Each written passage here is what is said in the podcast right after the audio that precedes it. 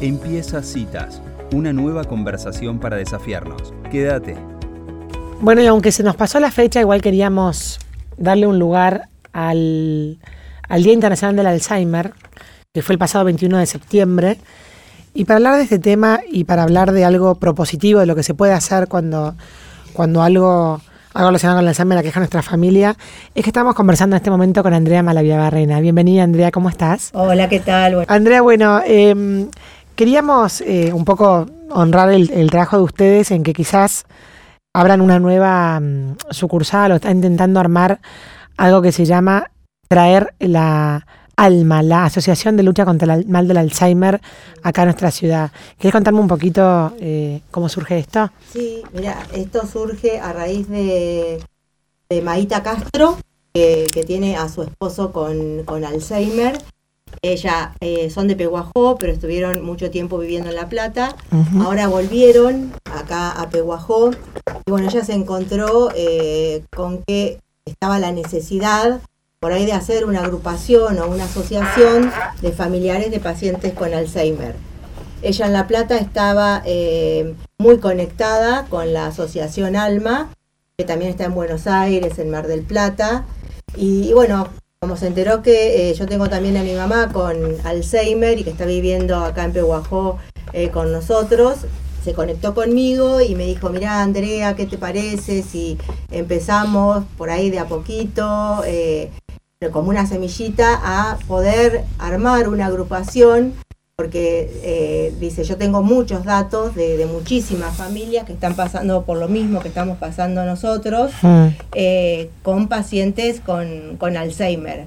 Y, y, bueno, y muchos a lo mejor se encuentran eh, solos, obviamente con asistidos por sus médicos y demás, pero es como muy común que los familiares de los pacientes con Alzheimer también sean como eh, pacientes también, porque eh, no la pasan bien y tienen que eh, como enfrentar a algo que eh, por ahí no estaban es esperando, ¿no? Claro. Porque es una, enferme una enfermedad que no tiene cura, eh, sí se la puede a lo mejor... es una enfermedad crónica. Es una enfermedad crónica que que se la pueda como retrasar un poco si eh, se la detecta a tiempo y, y se hacen eh, todos los ejercicios que, que, tanto los neurólogos como los psiquiatras eh, dan como ejemplo de que pueden hacer que esa enfermedad se retrase un poquito, pero hmm. no tiene cura. Andrea, para, para quienes no saben, digamos, qué, qué, implica el mal de Alzheimer, ¿querés contar brevemente qué, qué quiere decir? O, digamos, cuáles son las, las, las eh, las consecuencias más visibles de esa enfermedad? Claro, si yo técnicamente o médicamente no lo sé, sí lo sé por lo que he vivido con mi mamá y por también con algunos de mis abuelos, es que como el deterioro en la memoria. Eh, a veces eh, aparece como un diagnóstico previo que es de trastorno cognitivo, uh -huh. que es lo que le pasó eh, a mi mamá, y bueno, ellos empiezan como a olvidarse las cosas recientes, la, la memoria eh, corto plazo. A corto plazo. Eh, todo lo antiguo lo, lo, recuerdan todo. Igual cada paciente es distinto y cada uno tiene como una patología o una manera de, de que se va eh, desarrollando esa enfermedad totalmente diferente uh -huh. según eh, cada tipo de paciente. Y, y, bueno, en el caso de, mi mamá era eso, que se olvidaba lo que había hecho recién, o que volvía, o que repite mucho lo, lo que te dijo y te lo vuelve a decir y te lo vuelve a decir. Uh -huh. eh, después a veces empiezan a desorientarse un poco en el tiempo, uh -huh. no saben en qué año viven o en qué día viven, y a veces también se empiezan a desorientar en su propia casa. Eh, que no encuentran dónde está el baño y demás. Y después, obviamente, cuando avanza la enfermedad, ya dejan de conocer a sus familiares, eh, llega un momento que, que, no conocen a nadie, mm. eh, pero bueno, hay distintos estadios ¿no? de, de, la, de, la, enfermedad. Y lo que dicen mucho es que es el síndrome de sobrecarga del cuidador, ¿no?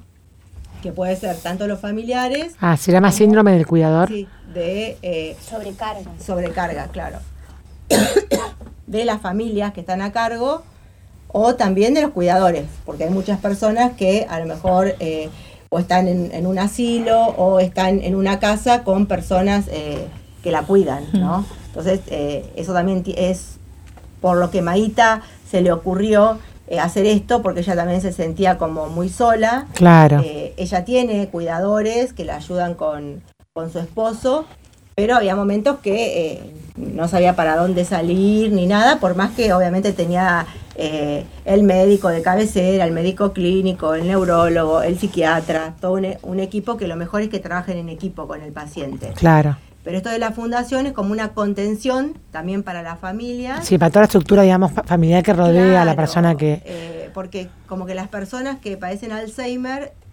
en- llega un momento como que dejan de ser las personas que eran Mm, para pasar otra, a ser otra persona. Y para un hijo o un nieto, eh, o un hermano también, es muy difícil de aceptar. Mm. Hay muchas personas que les cuesta aceptar que su familiar tiene Alzheimer. Mm. eh, porque como que lo desconocen. Claro, a veces hasta conociéndolo, porque porque hay personas que eh, hay un momento que conocen a todos sus familiares, pero no son la misma persona, no tienen el mismo carácter, a lo mejor en el caso de una mamá o un papá no tienen esa maternalidad o esa paternalidad que normalmente tienen, entonces como que es- los familiares se ven como descolocados y como que sienten que, que son otras personas. Mm, Y eso es lo primero que, que hay que aceptar para poder entender y acompañar eh, con amor, ¿no? Porque eso es Claro. lo más, lo más importante. Quizás hacer, hacer como un duelo de la persona que era, ¿no? Tal cual, es así, lo, lo llaman así, es, es hacer el duelo de la persona que, que eran y acompañarlas con, con todo el amor que se puede, con todas las herramientas que se tengan. Y bueno, obviamente la- las personas que tienen recursos eh, pueden tener mucha asistencia, pero sabemos que hay un montón de familias que a lo mejor no tienen recursos, por eso es la idea también de, de esta, de esta fundación, para que sea un sostén y, y puedan ver cómo manejarse y que es algo también normal, ¿no? Porque no, y no, y no les tiene que dar vergüenza decir que, que tienen Alzheimer, ¿no? Claro, Eh, porque puede pasar, Andrea, también que las personas que no sepan cómo manejarlo, o como decimos, ahora como un tema de vergüenza, se van aislando cada vez más las personas que están acompañando a ese paciente, ¿no? Sí, sí, sí, se aísla. El, el mismo paciente cuando es consciente de su enfermedad Mm. trata de aislarse porque no quiere pasar vergüenza, eh, porque, por ejemplo, a, a nosotros mamá nos dice, no, no voy a bajar a almorzar cuando viene gente porque repito las cosas y Mm. quedo como una eh, tonta y nosotros le decimos, no, mamá, baja igual, no pasa nada, todos repetimos, como que hay que hacérselo eh, natural y hablarlo y Mm. enfrentarlo. Mm. Eh, de hecho, cuando nosotros empezamos con Maíta a hacer esto, ella me escuchó hablar por teléfono y me preguntó, ¿qué estás haciendo? Y le digo, estamos armando una fundación para eh, familiares de pacientes con Alzheimer. Y me dice, ah, está muy bien eso, dice, está muy bien, porque eh, para mí, dice, el Alzheimer es peor que el cáncer. Dijo. Mm. Porque también dice hay un tabú con decir yo tengo cáncer o mi papá o mi mamá tienen cáncer. Son enfermedades que la gente no se anima a, A nombrar. a nombrar. Mm. Y dice, y el cáncer ahora, esto es lo que me decía mi mamá a, a mí cuando me escuchó hablar, ¿no? Dice, el cáncer ahora hay muchas chances de que, de que se cure, porque ahí eh, avanzó mucho la ciencia y la- eh, muchas personas se pueden salvar de, de cáncer. De hecho, puso el ejemplo de mi papá, que cuando tenía 50 años ella se acordaba que había fallecido de cáncer de piel, y dice, ahora a lo mejor eh, tu papá, dice, se podría haber salvado, porque se hacen los estudios y todo, y, y se puede salvar. Pero en ese momento, no. Eh, pero el Alzheimer, no, dice, no tiene cura. Eh, y, y nos olvidamos y, y empezamos a perdernos, y eso es, eh, y dijo una mala palabra. Como que bueno, que, que ella es, se da cuenta de lo que le pasa. Claro, es Después yo consciente. conozco otras personas que, que tienen Alzheimer, por ejemplo en el caso de- del papá de Carlos, de mi esposo, pero que en- ellos están como en su nube. Claro, Están no, no conectan con la felices, A realidad. lo mejor en su nube porque están en su mundo. No se dan cuenta de lo que les está pasando.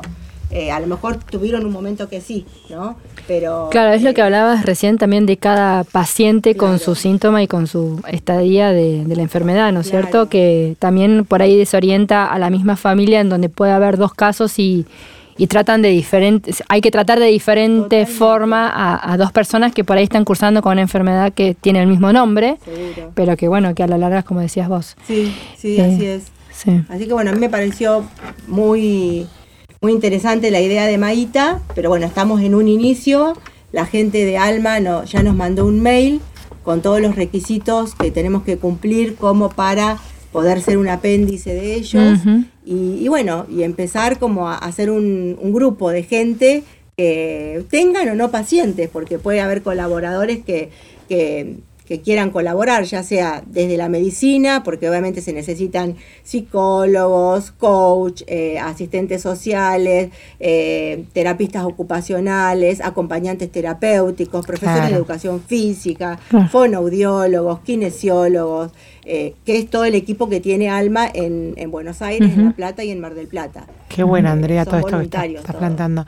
si alguien está escuchando esta nota y tiene algún paciente con Alzheimer o siente que que le gustaría contactarse con ustedes, ¿cómo lo pueden hacer? Sí, se pueden contactar. Por ahora no tenemos redes, eh, no tenemos nada, pero ya va a llegar. En este caso les doy eh, mi celular y después les puedo pasar también el de Maíta.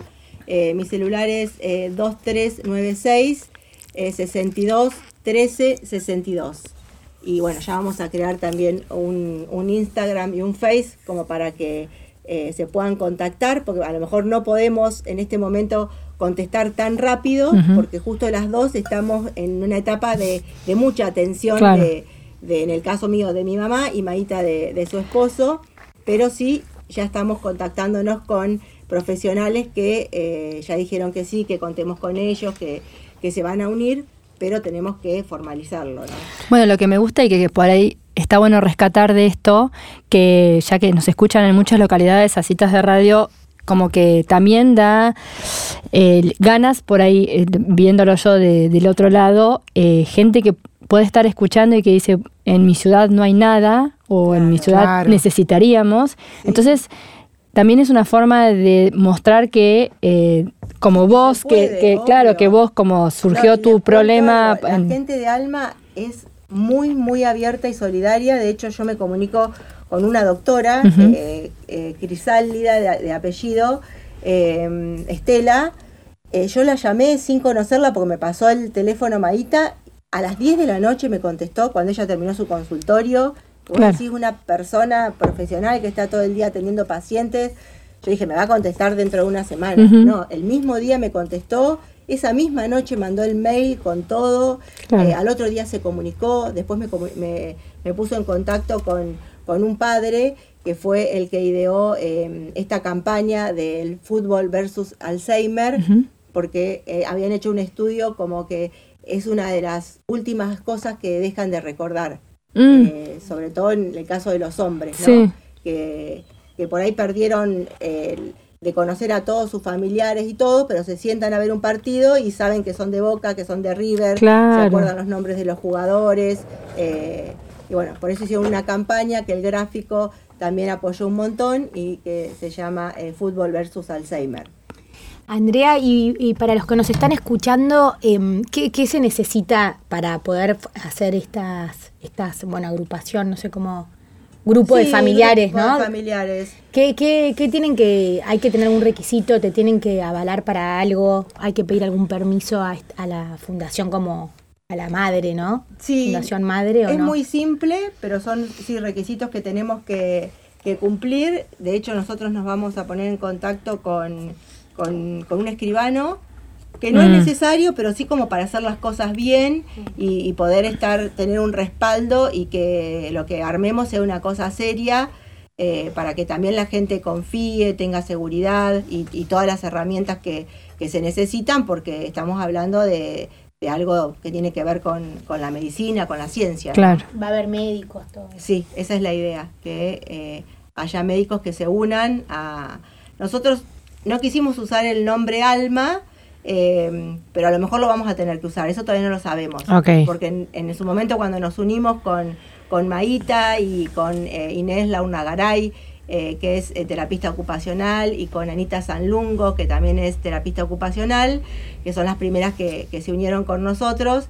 Eh, pensamos poner un nombre y dijimos recordar, y, recordar es lo que ellos por ahí último pierden de los recuerdos de su infancia y también la palabra recordar significa pasar por el corazón. Entonces nos parecía que como que era una palabra muy muy fuerte y que me parecía que representaba todo, tanto Claro. al paciente como a los familiares. Totalmente. Vamos a decirle a la audiencia que la página de Alma es alma-medio-alzheimer.org.ar y, y acá dice eh, hecha por pacientes para pacientes, ¿no? Sí. Eh, está buenísima la- la- el lema y bueno, es una, una muy linda causa. Felicitaciones, eh, Andrea, por la iniciativa No, por favor. y bueno, que cuenta con citas para lo que necesiten de difusión. Sí, sí, lo sé. Muchísimas gracias. ¿eh? Gracias por el espacio y bueno, todos los que se quieran contactar eh, con mi, mi celular.